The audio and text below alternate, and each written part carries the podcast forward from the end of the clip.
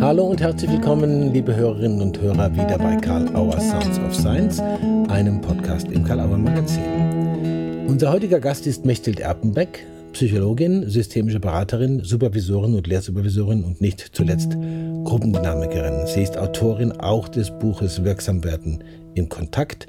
Wir sprechen über ihr neues Buch mit dem Titel Mitschwingen und Dazwischengehen, systemisch-gruppendynamische Prozesskompetenz in Beratung und Training. Mechthild Erpenberg ist übrigens auch Theaterregisseurin und Autorin mit Inszenierungen an zahlreichen Stadt- und Landesbühnen und Gründerin und Leiterin einer spartenübergreifenden Theaterkompanie in Berlin. Seit 1998 ist sie in verschiedenen Praxisfeldern der Organisations- und Individualberatung tätig. Auch das Thema Theater und Erfahrung aus Theater und Theaterregie wird im Gespräch eine Rolle spielen. Darüber hinaus, warum sind Gruppendynamik, gruppendynamisches Know-how und gruppendynamische Selbsterfahrung so wichtig und basal für kompetente Gestaltung von Beratungsprozessen und in der Ausbildung zum Berater bzw. zur Beraterin? Viel Spaß jetzt bei Sounds of Science mit dem spannenden Gespräch mit Mechthild Erpenbeck. Liebe Mechthild Erpenbeck, ich freue mich sehr, dass Sie sich die Zeit nehmen, mit Karl Auer Sounds of Science ein Gespräch zu führen und dass wir uns auch sehen, obwohl es nur am Bildschirm ist. Ich bin in Heidelberg, Sie sind in Berlin, ne? Ich sitze in Berlin. Ich sitze in meinem Arbeitszimmer in Berlin, sozusagen unterhalb meiner Praxis, die ist hier oben drüber. Okay, wunderbar. Schön, dass wir Zeit haben. Und es äh, geht um Ihre Bücher, in erster Linie ums Neue. Das erste Buch, äh, das bei uns im Karl-Auer Verlag erschienen war, war ja Wirksam werden im Kontakt, die systemische Haltung im Coaching, das jetzt in der vierten Auflage aktuell lieferbar ist und sich einer sehr starken und auch ungebrochenen Resonanz erfreut. Ähm, Mitschwingen und Dazwischengehen. So ist der Titel des zweiten Buches mit dem Untertitel Systemisch gruppendynamische Prozesskompetenz in Beratung und Training. Das ist gerade frisch erschienen. Darüber wollen wir ein bisschen miteinander sprechen, aber ich hätte vorab eine vielleicht überraschende persönliche Frage an Sie als erfahrene Praktikerin in systemischer Beratung und als Autorin. Und angeregt ist die Frage durch die Überschrift des ersten Kapitels im neuen Buch, Vorhang auf. Mhm. Und in dem Kapitel wird auch weiter mit szenischen und choreografischen Metaphern gearbeitet. Nämlich zu ihrem breiten theoretischen und methodischen Fundus gehört auch ihr umfangreiches Wirken als Theaterregisseurin und Autorin. Was aus ihrer Theatererfahrung war und ist in der Beratung besonders nützlich? Oder vielleicht auch darüber hinaus? Mhm. Ach je. ähm, vieles. Mhm. Tatsächlich immer mehr, äh, als ich je dachte. Also ich habe ja den Umstieg gemacht vor äh, über 20 Jahren und mhm. ähm, tatsächlich ist es so, dass ich in dieser Zeit immer mehr merke, wie sehr das eine mit dem anderen zu tun hat. Mhm. Ähm, da ist sehr, sehr vieles nutzbar. Tatsächlich ist es ja auch in dem Buch so, dass ich äh, nicht nur im ersten Kapitel, sondern es durchzieht ja. eigentlich äh, das gesamte Buch, dass ich immer wieder in die Bildsprache des Theaters gehe oder des Tanzes, mhm. also in die Choreografie, mhm. in die Dramaturgie. Mhm. Und da wären wir eigentlich auch schon bei dem, was aus dem Theater nutzbar ist. Also zum Beispiel der Begriff der Dramaturgie ist ein Theaterbegriff. Mhm. Also etwas davon zu verstehen, wie Spannungsbögen sich bauen, ist ein sehr, sehr nützliches Verständnis zum Beispiel für alle Veränderungsprojekte, für alle Projekte überhaupt, die mhm. man äh, an Organisationen begleitet und berät. Mhm. Äh, das heißt zum Beispiel auch zu wissen, dass Anfänge wichtig sind. Auch das kommt ja in meinem Buch vor. Mhm, genau. äh, dass sich damit Weichen stellen. Äh, zu wissen, dass äh, jede, ähm, jeder Prozess, jedes Projekt einen Bogen hat so mhm. dass sich der Kreis schließen kann, dass damit auch es sowas gibt wie eine ansteigende Spannung, Handlung, sowas wie eine Peripetie, also einen, einen Wendepunkt oder einen Höhepunkt, wenn man so will. Mhm. Und dass es äh, in irgendeiner Weise wichtig ist, dass es gut landet, dass es auch einen guten Abschluss gibt. Mhm. Was oft heutzutage einfach der Zeit halber gekappt wird, was mit der Spannung was macht. So, darüber weiß ich natürlich durch meinen alten Beruf sehr viel. Das Gleiche gilt zum Beispiel für den Rollenbegriff. Der mhm. Begriff der Rolle, also der Begriff kommt ja aus dem Theater, also mhm. bezeichnet im Grunde die Pergamentrolle, auf der der Text der Schauspieler steht. Aha. Mhm. Und, ähm, und, und zu verstehen, was es bedeutet, eine Rolle zu spielen, ähm, ist ja tatsächlich auch, auch ein, eine Denkfigur, die auch in der Soziologie zum Beispiel durch Irving Goffman mhm. äh, schon seit langem äh, gängig ist. Also das, das Geschehen als Bühne zu verstehen und die Akteure als äh, die Rolleninhaber, die Akteure und Akteurinnen äh, in, in ihrer äh, sozusagen zu verstehen, als welche, die ein Pergament in der Hand haben mit einer Rolle drauf, die sie gestalten, so wie sie diese Rolle verstehen. Das heißt, es ist immer sowohl das, wie jemand individuell auf eine Anforderung, also in diesem Falle auf den Text guckt oder eben auf die beschriebene Rolle in der Organisation, als auch eine ziemlich fixe äh, Gestaltung der, des Rahmens. Also so wie der Text fix ist, so ist bei der Rolle in der Organisation auch zum Beispiel das Aufgabenbündel fixiert. Mhm. Und, ähm, zu, das zu verstehen, ja, was Rolle heißt, auch im Sinne dessen, woher es kommt. Äh, ich könnte jetzt viel weiterreden. Personare war, mhm. ist das der, die Maske und so weiter. Persona. Also da ist schon viel, was das Theater natürlich seit Anbeginn kann, also seit der Antike kann und weiß, was sich im Verständnis der Arbeit mit Organisationen und Menschen einfach unglaublich gut übersetzen und benutzen lässt. Mhm. Ja. Das Gleiche gilt zum Beispiel auch für das, äh, für das, was Schauspielende auf der Bühne tun. Weil es gibt die Notwendigkeit, sowohl in der vollkommenen Hingabe an etwas, was eigentlich nicht die eigene Logik ist, sondern eine andere Person. Mhm. In der vollkommenen, absoluten Assoziation, also Hingabe zu spielen und gleichzeitig immer im Spielbewusstsein zu sein, also immer auch mitzudenken, äh, wo bin ich im Raum? Wo sind die anderen im Raum? Welche Gänge sind jetzt, sind jetzt verabredet? Was ist notwendig? Was ist der Kontext? Wo steht hier was? Hm. Was ist der Bühnenhintergrund? Also das heißt, ich, das, was wir in der Schauspielerei, das ist witzig, Spielbewusstsein nennen, das würde ich mal sagen, kommt dem sehr nahe, was Gregory Bateson mal Spielfähigkeit genannt hat. Also im Tun immer den Rahmen des Tuns mitdenken und mitfühlen können. Mhm. Und das ist, äh, das halte ich wirklich für eine basale Fähigkeit für viele, für uns Beratende, im Übrigen auch für die Führenden in Organisationen. Und ähm, ich fühle mich an dieser Stelle durch meine Biografie einfach sehr reich ausgestattet. Mhm. Das merkt man dem ganzen Buch auch an, Sie haben es ja schon angedeutet, auch in der Sprache, in der Metaphorik, in, in der Dramaturgie. Nebenbei merkt, fällt mir gerade spontan ein, das ist natürlich auch eine Metaphorik, die trotzdem auch anschlussfähig ist, weil viele Leute das kennen, die Begrifflichkeiten. Aber vielleicht nicht so nutzen wie jemand, äh, die so viel Erfahrung hat damit. Ja. Danke, das war ist sehr ausführlich und spannend beantwortet.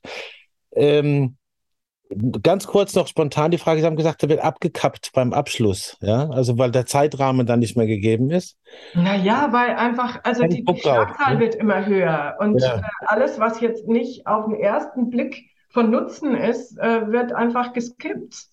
Mhm. Also zum Beispiel ein Ritual des Abschlusses, zu feiern, dass man Erfolg hatte, anzustoßen, sich die Hände zu geben, was immer Rituale sind. Mhm. Das passiert dadurch zum Beispiel schon kaum noch, dass eigentlich immer auch die, die Prozessverläufe sich überlappen. Also das eine endet und das andere hat schon längst begonnen. Mhm. Und diese Ineinanderschiebung von, von, äh, von Bögen, von Spannungs-, von Dramaturgien mhm. wird einfach immer dichter.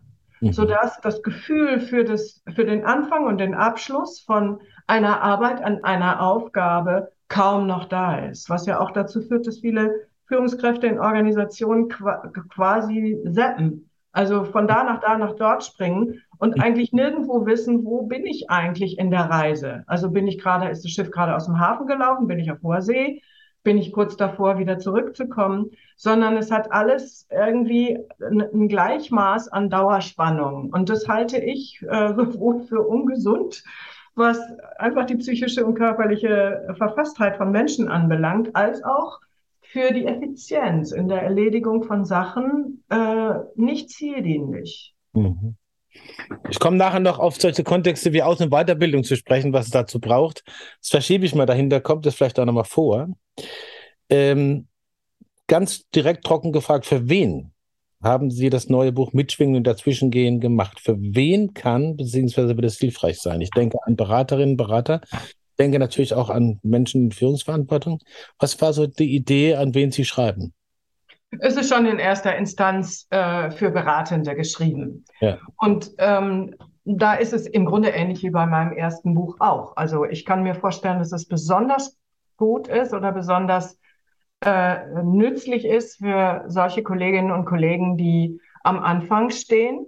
Okay. Weil also viele haben mir gesagt, das, was du da beschreibst, das hätte ich mal viel früher lesen mögen, eigentlich. Es wäre, äh, es wäre unglaublich wichtig gewesen, das vor einem Jahr oder vor zehn Jahren oder vor fünf Jahren gelesen zu haben. Und in vielerlei Hinsicht ging es mir ja selber so. Ich bin ja schon wirklich jetzt ein altes Zirkuspferd und das, was ich da zusammentrage, sind, äh, ist das Ergebnis von viel, viel Nachdenken und viel Praxis und viel, äh, viel Erfahrung an Versagen und an äh, Gelingen und so weiter und so fort. Also ich will sagen, ich würde mich sehr freuen, wenn es, äh, wenn Kolleginnen und Kollegen, die am Berufsanfang sind, es für sich erobern. Und ich kann mir aber auch vorstellen, dass es, äh, dass es für ältere Häsinnen und Hasen auch gut zu lesen ist, weil, weil ich letztendlich ja versuche, dabei etwas äh, zu versprachlichen und denkbar und sichtbar zu machen, was immer so in so einem eher unsichtbaren Bereich ist. Also worüber, mhm.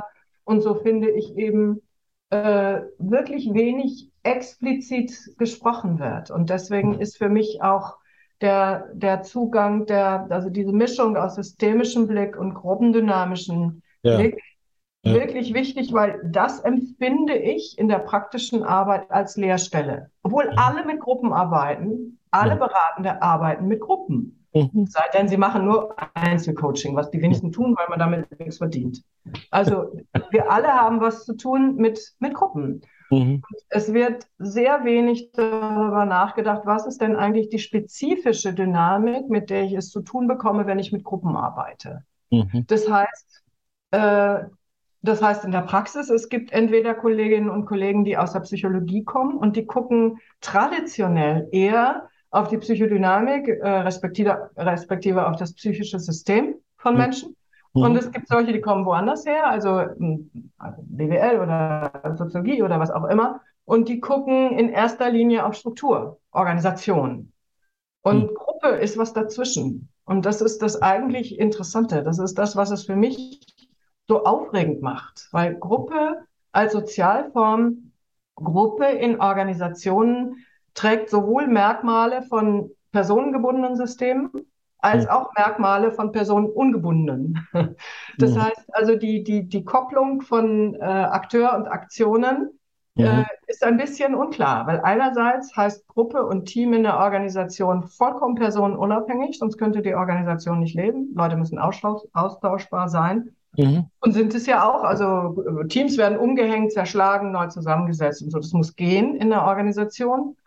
Und gleichwohl ist es, äh, weiß man einfach aus der Forschung, dass die Leistung von Teams sehr abhängig ist davon, wie die Personen miteinander interagieren, wie die Chemie ja. ist. Das heißt dann irgendwie Team Spirit und so. Mhm. Also letztendlich ist die Organisation sehr wohl angewiesen auf den personengebundenen Faktor in der Dynamik von Gruppen und Teams. Mhm. Und diese, diese, diese Twitter-Form finde ich einfach wahnsinnig interessant, mhm. sich anzugucken. Und ich finde es auch anspruchsvoll. Also wenn man mit Gruppen ja. arbeitet, immer diese Dimensionen zu haben. Einerseits die Organisation im Hintergrund, andererseits die spezifische Sozialform Gruppe mhm. und was da passiert und die einzelnen Personen mit ihren jeweiligen psychischen Systemen. Mhm. Und das hat mich interessiert und das hat mich bewogen, es zu schreiben, weil ich tatsächlich auch das Gefühl hatte, immer, dass, äh, dass in unserer Zunft dieser Teil unterbelichtet ist. Mhm. Also, das finde ich auch nochmal ein interessanter Aspekt im Zusammenhang mit dem, was Sie gesagt haben, für wen das Buch ist. Also für Anfängerinnen und Anfänger, der Berufsbeginnerinnen und Beginner. Und aber auch für solche, die bereit sind, sich auch nach zehn Jahren Erfahrung noch so zu verstehen. Ja. Okay. Genau. Und ich verstehe mich auch nach vielen Jahrzehnten immer noch so. ähm, Fokus des Buches liegt auf Gruppenprozessen. Es liegt auf der Hand, Sie haben es gesagt, wenn es um Beratung geht, die nicht im Einzelsetting verstatten geht. Und das ist häufig der Fall und wohl auch häufig angebracht, vielleicht auch aus den genannten Gründen gewünscht. Ich habe jetzt drei Fragen in einer, die schon angeklungen sind in dem, was Sie vorhin gesagt haben, aber äh, ich würde sie gerne versuchen zu bündeln. Gucken wir mal. Also das eine ist, was unterscheidet Beratung im Einzelsetting und Beratung in und mit Gruppen? Ja? Unabhängig vom wirtschaftlichen Faktor. Was muss, das finde ich doch entspannend, auch Beratung im Einzelsetting vielleicht an gruppendynamischen Wissen drauf haben? Hintergrund, Hinterbühne, was weiß ich. Äh, und ist systemisches oder systemtheoretisches Know-how unverzichtbar und wenn ja, inwiefern? Du machst in einer Frage. Dann Zeit. Also, jetzt habe ich die erste Frage über die dritte schon wieder vergessen. Also, der Unterschied zwischen Einzelberatung und Arbeit mit Gruppen ähm, ist nicht so wahnsinnig groß, finde ich. Okay. Weil wenn ich mit Einzelnen arbeite, und da kommen wir zur zweiten Frage, mhm. muss ich immer Gruppen und ihre Dynamik, ihre spezifische Dynamik, zum Beispiel im Team, in dem Team, in dem meine Klientinnen und Klienten sind, mhm. äh, ähm, im Auge behalten. Mhm. Gleichzeitig auch das, was die Organisation ist. Das heißt, letztendlich ähm, unterscheidet es sich nicht so sehr. Der Unterschied besteht eigentlich darin, dass wenn ich mit einer Gruppe arbeite, ich in der Hitze des Hier und Jetzt intervenieren muss. Mhm. Wenn ich mit einer Einzelperson arbeite, dann kann ich in aller Ruhe mal kontemplierend darüber äh, ventilieren, was da wohl im Hintergrund für eine Dynamik gerade tobt. Mhm. Aber sitze ich mit einer Gruppe da, dann tobt sie halt vor meiner Nase. Und dann muss ich mich in der Situation dazu verhalten. Mitschwingen und dazwischen gehen sozusagen, genau. Genau, mitschwingen und dazwischen gehen. Und das meine ich auch so. Also es, mhm. es braucht die Kompetenz sowohl äh, sich, sich anzukoppeln und mit dem zu schwingen, was, was da schwingt. Und selbst wenn es mir noch so fremd ist. Mhm. Und ich muss in der Lage sein, auch zu sagen, so, also ich darf das mal unterbrechen, das und das und das. Also auch das äh, sollte ich können und das sollte ich theoriegeleitet können und nicht einfach nur instinktiv. Mhm. Und das, was im Hintergrund, was ich mit Theorie geleitet meine, das ist für mich aus meiner Sicht wirklich gruppendynamisches und systemisches Wissen, was sich in bestimmten Bereichen ja auch trifft. Mhm. So, jetzt habe ich die dritte Frage vergessen. Was war die dritte? Also, haben Sie schon, schon angesprochen, die dritte geht natürlich um systemisch respektive systemtheoretisches Know-how. Und inwiefern das unverzichtbar ah, ja. ist, wenn man in solchen Prozessen völlig wurscht, wo man Beratung macht, beziehungsweise dann eben gerade in, in, in äh, Gruppenprozessen. Was ist denn, da kann man ja viel drüber reden, im Buch findet sich ja auch viel dazu, muss man nicht alles sagen, aber was ja, sind. Es findet sich auch noch viel in anderen Büchern dazu, so ist es. Ja, natürlich, klar. ja, klar. Und äh, das, da haben sie auch viel drin ver verarbeitet und so. Äh, sozusagen vielleicht so ein, zwei, drei Sachen, was ist ganz spezifisch systemtheoretisches Know-how, wo man sagen würde, oder, oder Denkfiguren, wo man sagen würde, ja. kann man eigentlich nicht verzichten, das sollte man wissen, das sollte man drauf haben. Ja, also ich, äh, ich beantworte das einfach mal aus meiner persönlichen Erfahrung heraus, weil für mich kam die Gruppendynamik vor der äh, Systemtheorie. Ich habe ganz früh in den Anfang der 90er Jahre eine gruppendynamische Ausbildung gemacht. Okay. Hatte ich noch nicht viel Ahnung von systemischem Denken und schon mal gerade gar nicht von Systemtheorie. Mhm. Ähm, und es äh, insofern kann ich es dahingehend beantworten, dass für mich Gruppendynamik die Grundlage war, die für mich immer noch gilt, ist für mich immer noch äh, eine Brille, die, die ich immer dabei habe.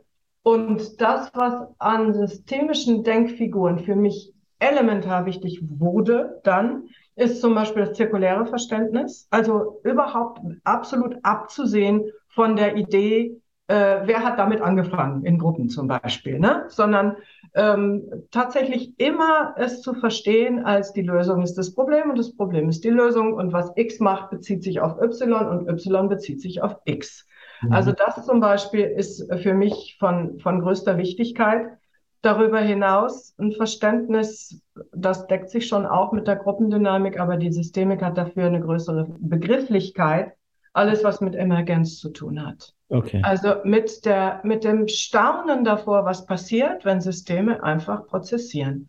Dass mhm. daraus Dinge entstehen, von denen ich drei Minuten vorher noch nicht im geringsten die Ahnung hatte, dass diese Gruppe, dieses System das kreieren kann. Mhm. Und das finde ich äh, in höchstem Maße ähm, nützlich, wirksam und unabdingbar. Mhm. Also um auf Ihre Frage zu antworten. Also in der Lage zu sein, wenn man mit Gruppen arbeitet, nicht kausal linear zu denken. Mhm. Ja, weder innerhalb der Gruppe noch nach außen zu gucken. Es waren dann immer entweder die Chefs oder der Markt oder äh, der Vorstand oder die Mitarbeitenden und so. Das passiert ja sehr leicht, gerade in Organisationen. Damit gut umzugehen, das immer im Kopf zu halten, ist für mich der Anteil, unmittelbar praktisch angewandte Anteil, der, den ich unabdingbar finde in der Arbeit. Es gibt da sicher auch so eine Form von Einladungen an die Beratungsperson oder auch das Beratungsteam, genau so linear kausal zu denken, um dann, um dann zu erwarten, lösen Sie doch. Ne? So ist es, ganz genau. Ja, ja, ja. Das erleben wir Beratende ja alle und also damit gut umzugehen, klug umzugehen und sich irgendwie zurechtzufinden in den in dem System von Erwartungserwartungen und sich da gut aufzustellen, das erfordert schon, finde ich, einen ziemlich weiten inneren Horizont und das erfordert auch eine entsprechende innere Haltung, was ja, wie Sie schon richtig sagten, mein Thema ist. Ja, ja, genau. Das ist das Thema mit der Haltung. Da ist auch im ersten Buch schon so viel dazu gesagt und offensichtlich vieles, was Leute dankbar angenommen haben, dafür einfach mal wirklich die konzeptionellen Begrifflichkeiten zu kriegen und die, ich sage jetzt mal die Dramaturgie. Äh, der Rudi Wimmer hat, äh, ich komme nochmal kurz auf die Gestaltung des Buches deswegen zurück, äh, hat gesagt, äh, unter anderem, äh, äh, klug komponierte Handreichung. Ja? Ähm, über das, was Sie gesagt haben, hinaus, was hat sie sozusagen in, dem, in der Idee, wie muss ich denn das komponieren, dass, äh, dass, deine, dass, dass deine Idee zusammenkommt, dass die Leute dranbleiben den Schluss noch nicht kennen, obwohl manche ja hinten anfangen zu lesen, und dann trotzdem irgendwie einen Gedanken haben, aha, das ist die Dramaturgie der Darstellung im Buch dieser Prozesse. Und wo sagt man, das geht so nicht, das äh, muss sich aus sich selbst auch entwickeln. Ich weiß, die Frage ist vielleicht ein bisschen unklar, aber. Nee, die Frage ist total klar, weil es im Grunde genommen die Frage an den Prozess des Schreibens. Ja, ja. ja. Und da muss ich jetzt wirklich mal ein bisschen aus dem Nähkästchen plaudern. Ja. Weil ich schreibe komplett unüblich. Also ich kenne ja. sehr viele um mich herum, die wissenschaftliches Schreiben rauf und runter gewohnt sind, die im akademischen Betrieb irgendwo äh, seit Jahren veröffentlichen. Und die raufen sich immer alle die Haare, wenn die hören, wie ich schreibe. Ich schreibe im Grunde, wie ich damals inszeniert habe. Mhm. Ich habe einen Gedanken und ich lasse Dinge dazu kommen und ich lasse die Dinge zusammenwachsen und dann habe ich möglicherweise ein ziemlich ungeordnetes Zeug.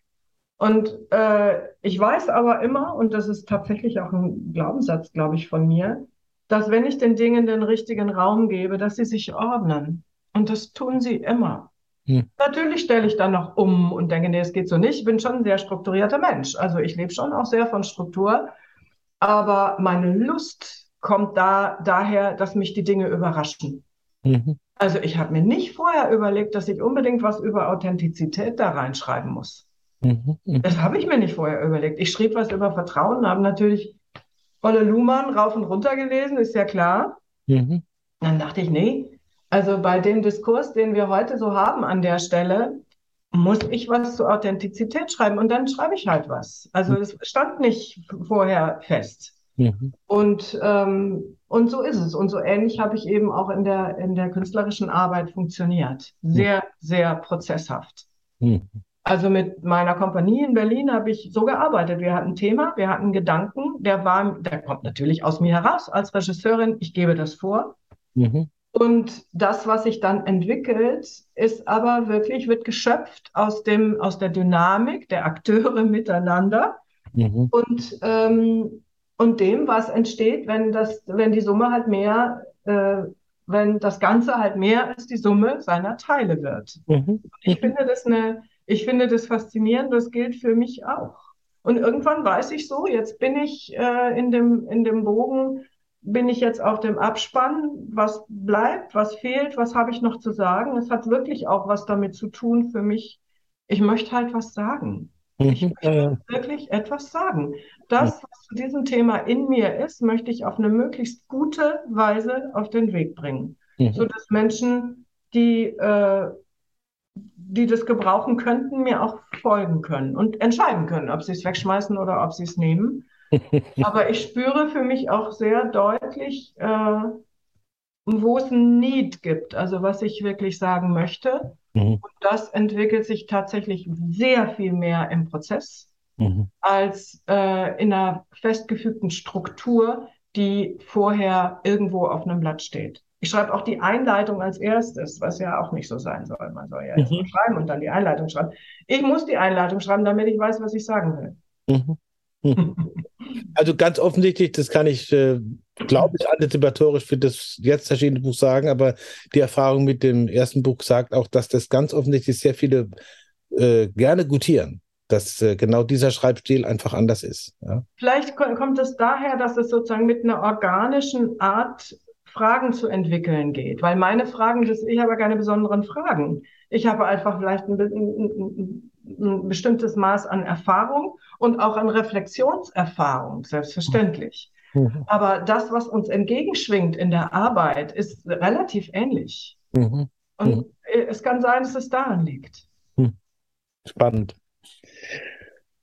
Wenn man das alles, was äh, so überzeugend in dem Buch auch anhand von Fallvignetten und so weiter gezeigt wird, mal in den beraterischen Betrieb sozusagen in integrieren will, äh, was braucht es dazu organisatorisch, selbstorganisatorisch sozusagen für sich als Beratende?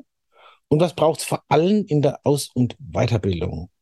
Wo man da sagen, Leute, das muss sozusagen da drin vorkommen, dass ihr gut vorbereitet seid. Ja, das deckt sich im Grunde genommen ja. Also es geht um Prozesskompetenz und dazu ja. soll dieses Buch maßgeblich beitragen. Das Wort wird oft benutzt und äh, wie ich finde immer unzureichend beschrieben. Mhm. Weil das äh, das hat einfach, Prozesskompetenz hat einfach unglaublich viele Facetten. Also es braucht mhm. dazu also sowohl ein umfangreiches äh, Theoriewissen als auch ein umfangreiches instrumentales Wissen, also Tools, Techniken, mhm. Methoden, mhm. als auch, und das ist gar nicht so unwichtig, äh, ein Wissen über sich selbst.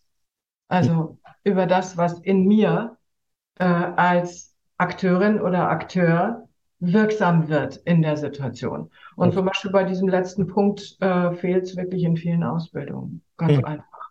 Mhm. Das, also es bleibt für mich das, was im ersten Buch ja schon im Grunde der Leitstern war, mhm. dass äh, die Wirkung einer Intervention im Wesentlichen etwas damit zu tun hat, aus welchem inneren Ort sie kommt.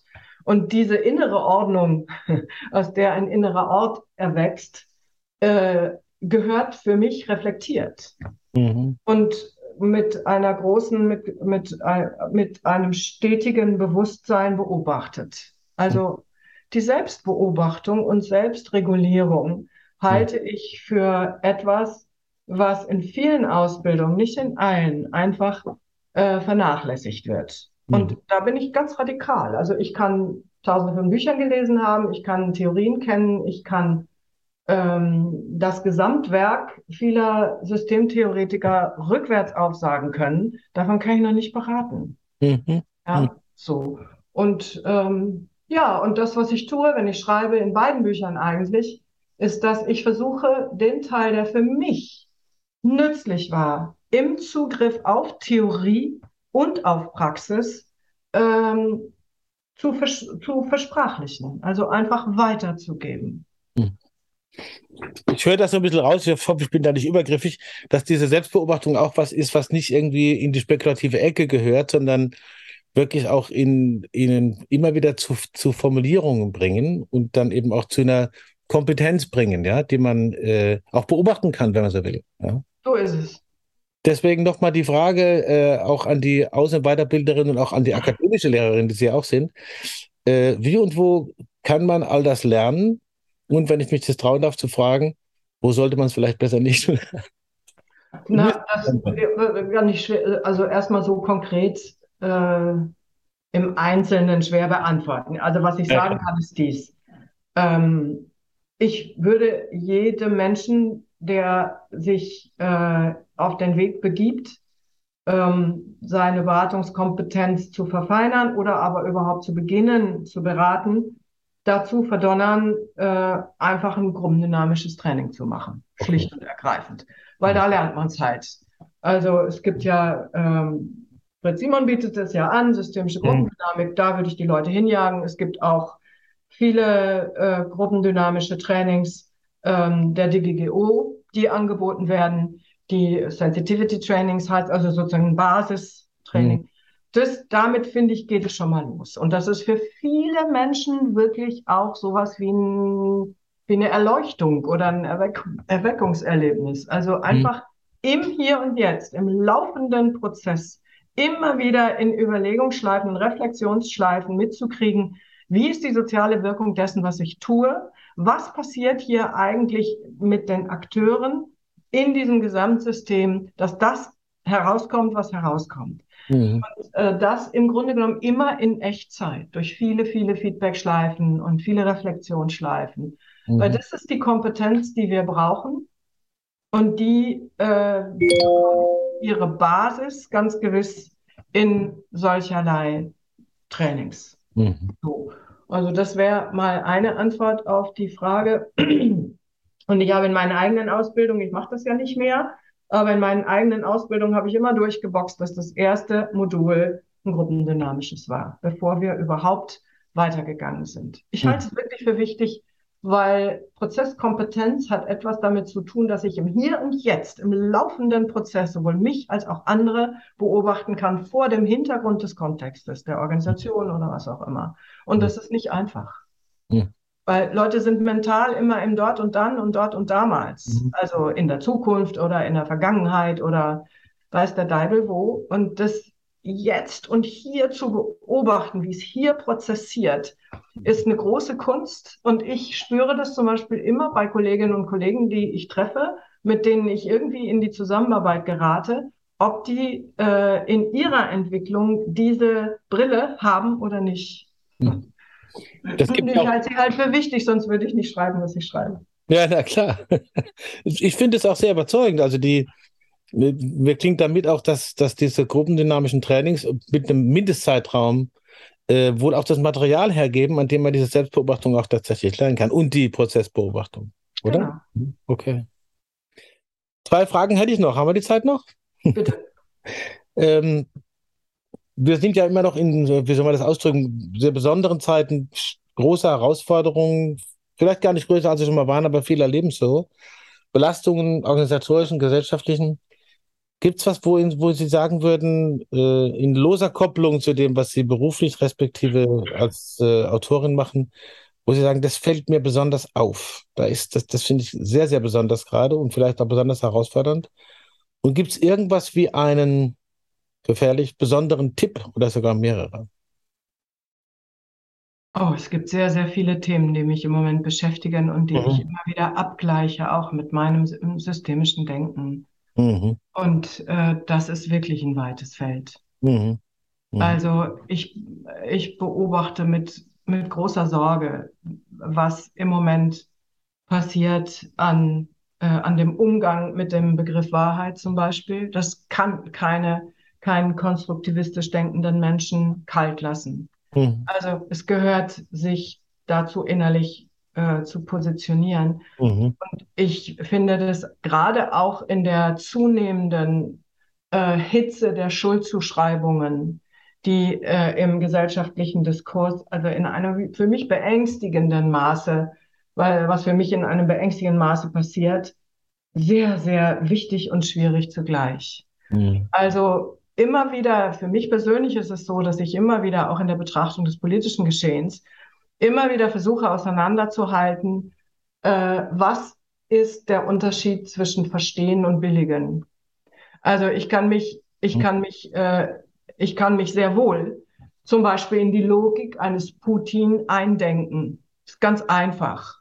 Mhm. Ja, und das zu können, halte ich für eine große Kompetenz mhm. und ist für mich die Voraussetzung dafür zu sagen, okay, ich kann die Logik erjagen und gleichwohl billige ich nicht das Tun, was mhm. wieder zu tun hat mit meiner eigenen Wertebindung.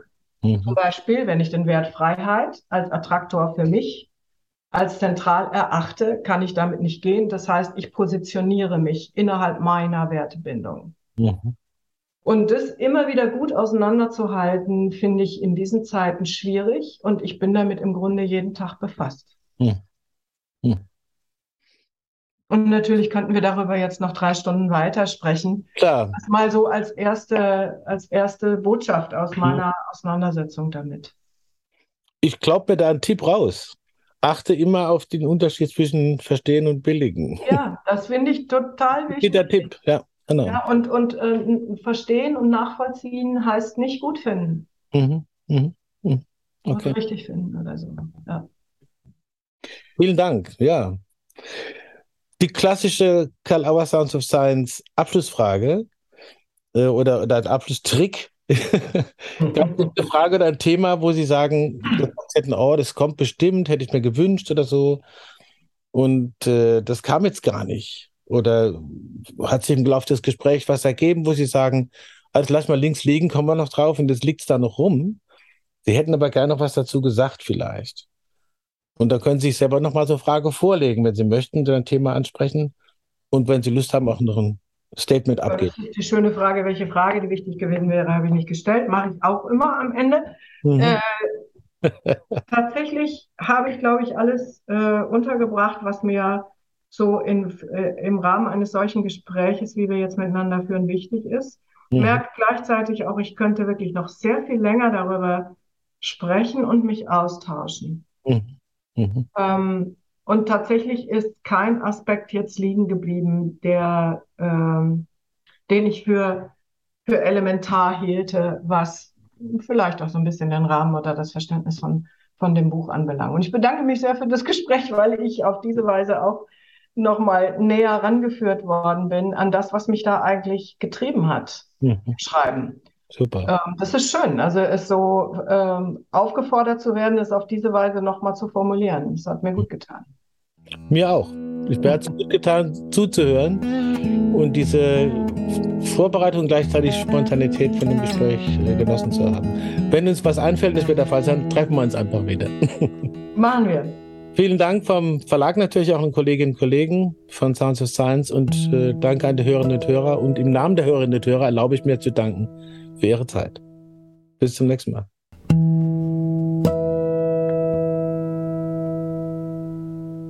Mechthild Erpenbeck bei Karl Auer Sounds of Science.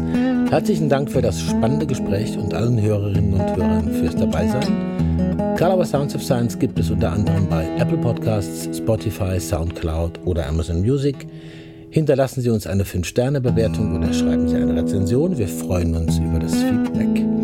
Besuchen Sie auch gerne unsere Website www.karl-auer.de, stöbern im Programm mit den aktuellen Neuerscheinungen und im Magazin. Danke für die Aufmerksamkeit und bis zum nächsten Mal bei Karl Auer Sounds of Science.